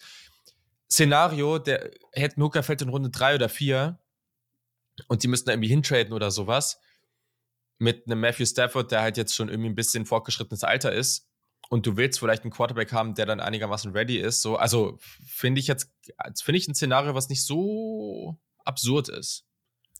Das, ja, das Problem, was ich halt irgendwie sehe, ist, dass man bei Hendon Hooker irgendwie noch, noch nicht weiß, wie ready der ist, obwohl er halt dann schon so ja, alt ist. Und das ist halt das Problem. Absolut. Ich würde ihn aktuell halt nicht als ready beschreiben. Er ist halt erfahren durch seine College-Erfahrung. Und ja. Oh, ich sehe das wirklich, also ich, ich sehe wirklich ein Szenario dafür und da reden wir dann auch irgendwann tatsächlich von Runde 4, Ende Runde 4, Runde 5, wo dann irgendein Team sagt, okay, gut, wir können uns das Talent jetzt einfach nicht mehr durch die Lappen gehen lassen. Ja. So, angenommen, unser Quarterback hat jetzt plötzlich eine Career-Ending-Injury, dann haben wir so einen Typen als Backup. So. Ne, Klopp auf Holz, das wünsche ich natürlich niemandem, aber ja, das könnte ganz, ganz ugly werden. Und das ist, also so, so sehr ich das alles für ihn hasse, die Storylines, die wir wenn Spencer Rattler deklären würde, noch mehr. Aber die Storylines, die wir mit diesen Quarterbacks haben, die wir mit dieser gesamten Runde 1-Debatte, wo auch immer noch auf vielen Boards, die man sieht, ein Anthony Richardson reinfällt, ob der deklärt oder nicht, ob man der Meinung ist oder nicht, das ist super spannend, was da passiert. Mhm. Ähm, ob das in KJ Jefferson, keine Ahnung, ob der am Ende, kann der, der kann auch wahrscheinlich noch ein Jahr bleiben. Ähm, was, was mit dem passiert, ne? Weil der ist für mich, der wird irgendwie nie so richtig spät, also er wird nie in dieser Runde 1 Debatte genannt. Aber immer, wenn jemand dann sagt, ähm, ja, der kann auf jeden Fall noch bleiben, aber vielleicht macht das auch nicht, der kann aber dann halt auch sein, weil der hat super wenig Turnover produziert und macht echt einen guten Job. Ähm, immer wenn dann jemand schreibt, irgendwie die Quarterbacks habe ich für Runde 1 und dann kommt jemand in den Kommentaren und sagt, ja, KJ Jefferson, was ist mit dem? Dann sagen alle immer, oh ja, den finde ich schon spannend. So, ist vielleicht ja. nicht ganz Runde 1, aber ist schon spannend, durchaus du hast dann so ein paar Quarterbacks für danach, dann hast du solche Szenarien wie jetzt hier mit Hendon Hooker. Wie gesagt, wir hassen das für ihn. Also, das ist einfach richtig bitter. Wir hätten ihm den höchsten Pick möglich gewünscht und tun wir immer noch. Aber einfach jetzt für diese Draft-Debatten, dass auch die wir jetzt hier haben werden, um all das mit den Rankings und so. Und wir, wir können dann Verletzungen nicht ignorieren in unseren Rankings. Das geht gar nicht. Ähm, das macht es echt interessant. Also, ja. Ja, wir haben auch eigentlich die Art von Quarterback-Klasse jetzt kommt, die wir uns eigentlich immer wünschen. Wir haben eine relativ klare Spitze, die ist jetzt in diesem Jahr vielleicht nicht die absolute Elite, wir haben da jetzt keinen Trevor Lawrence, aber wir haben ja. eine, ein ziemlich breites Feld an Quarterbacks, die für diese Runde 2, 3, 4 Thematik halt interessant wird. Und letztes Jahr haben wir diese Quarterbacks, die Runde 2, 3 Kaliber in diesem Jahr wären, haben wir im Prinzip nach vorne gezogen in die erste Runde, weil der Need halt da war. So, und dieses ja. Jahr haben wir den Need theoretisch auch in der ersten Runde, aber dafür haben wir auch ein paar Quarterbacks, aber dafür ist das Feld dahinter so interessant. Ich finde es ich find's wirklich jetzt schon wieder geil, darüber zu diskutieren. Voll. Genau, weil es wäre nicht überraschend, wenn irgendeiner dieser Quarterbacks, Richardson, Bo Nix, Penix Jr., wenn der auf einmal früher gezogen wird, weil die Tools sind da. Also die haben die Tools, auf jeden Fall. Das sind athletische Quarterbacks, was du in der NFL heute willst. Du hast diese mittlerweile komplette Wildcard, wenn der deklärt Will Levis, keine Ahnung, was mit dem ist.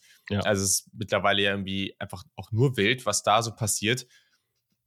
Also da werden so unterschiedliche Rankings rauskommen. Ähm, und klar, auch, die, auch schon jetzt kann man auf die Klasse danach gucken und sagen, ey, mit Caleb Williams hat man vielleicht den prototypischen Quarterback, den wir alle wollen in der NFL. So und Drake May ähnlich, aber das ist genau das Ding. Das macht es super spannend. Die Diskussion drumherum mit Hendon Hooker in diesem Szenario wird fast sogar noch spannender.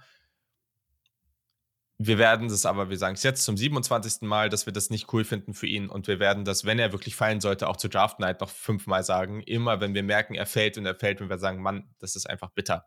Und gleichzeitig kann das für ihn auch krass werden. Natürlich ist das für sein Gehalt nicht krass, aber für ihn könnte das trotzdem krass werden, weil er vielleicht in eine Situation kommt, wo die Erwartungen nicht so hoch sind und dann kann er noch komplett überzeugen. Also, ja. ja. ja. Abschließend noch eine nicht so gute News, habe ich gerade noch eben gelesen. Wide Receiver Parker Washington von Penn State ist oh. ebenfalls ähm, Season Ending raus.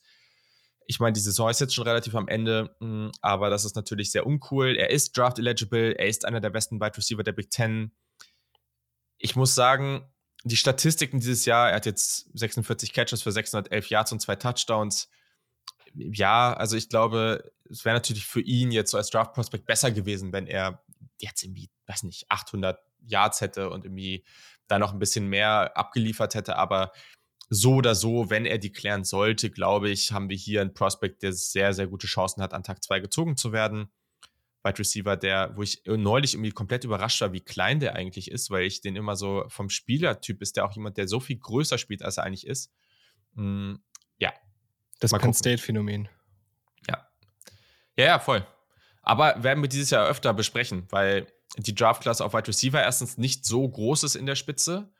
Ähm, Quentin Johnston und dann, ja, musst du schon ein bisschen gucken. Und dann hast du aber mehrere Spieler, die deutlich über ihre Größe spielen. Also mhm sei, also Parker Washington potenziell, aber auch ein Josh Downs Prime-Kandidat dafür. Den wird man wahrscheinlich sehr klar als Slot sehen, aber der macht halt auch Sachen, die ein normaler Slot-Receiver nicht macht. Ja.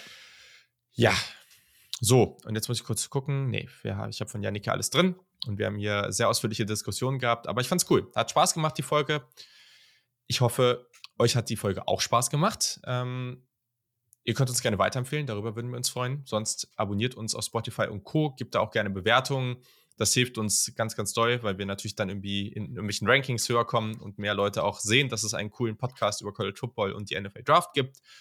Und sonst haben wir auch ein Supporter-Programm, wo wir im Discord gerne mit euch diskutieren. Ihr könnt bei unserer Supporter Top 10 mitmachen. Es wird in der Draft-Season auch wieder, denke ich, wir haben da noch nicht so drüber gesprochen, aber ich denke, dass es wieder unsere Scouting-Sessions geben wird, ähm, wo wir uns dann über Zoom oder sowas äh, versammeln und äh, dann einfach zusammen über Prospects quatschen auf unterschiedlichen Positionen. Das war immer sehr, sehr cool. Und ja, vielleicht wollt ihr uns auch einfach nur für das, was wir hier so tun, ein bisschen unter die Arme greifen und ein bisschen unterstützen, weil all das Geld, was wir da reinbekommen, versuchen wir auch dann wieder zu reinvestieren in irgendwelche Tools, die unsere Recherche zum Beispiel hier besser machen. Okay, nächste Folge nehmen wir schon Donnerstagmorgen auf, damit ihr auch genug Zeit habt, das vor diesem sehr, sehr spannenden Wochenende auch euch noch reinzuziehen. Genau. So, okay. Und jetzt entlasse ich dich in diesen wunderbaren Dienstagabend. Ich hoffe, du hast noch irgendwas vor oder auch nicht und kannst entspannen.